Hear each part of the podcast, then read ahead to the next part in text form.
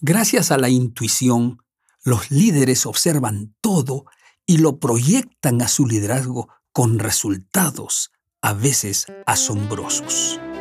Bienvenidos a Tiempo del Líder, un espacio de consejos producto de la experiencia que busca potenciar el liderazgo tanto en el ámbito personal como profesional. Aquí, más que conceptos y teorías, compartiremos historias, herramientas y experiencias vividas a lo largo de la vida que nos ayudan a desarrollar esas competencias como líderes servidores. Este es Tiempo del Líder, un espacio presentado por la Rectoría y el Instituto de Liderazgo de la Corporación Universitaria Adventista UNAC.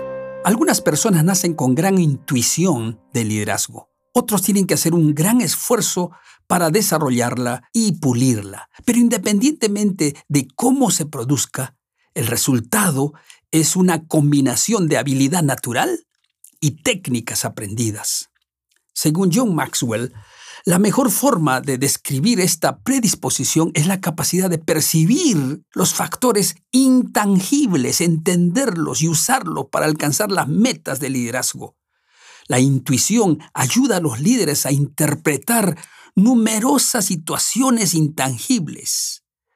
Por ejemplo, los líderes son intérpretes de su propia situación en algunas circunstancias captan detalles que a otros se les escapa. Por ejemplo, cuando un líder llega a la empresa luego de algunos días, puede percibir que algo está mal.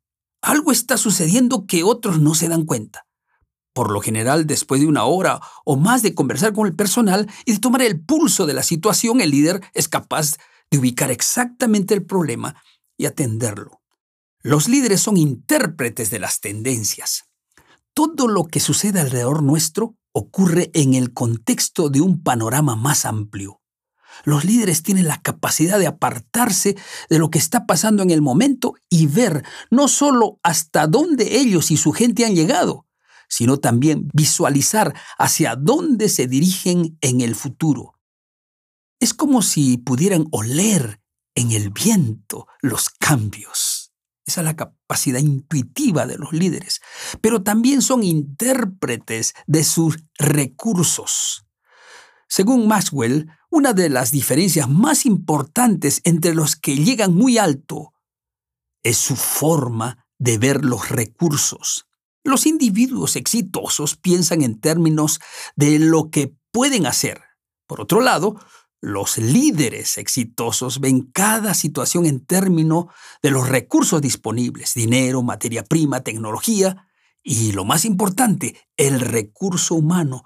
Nunca olvidan que el recurso humano es su posición más valiosa.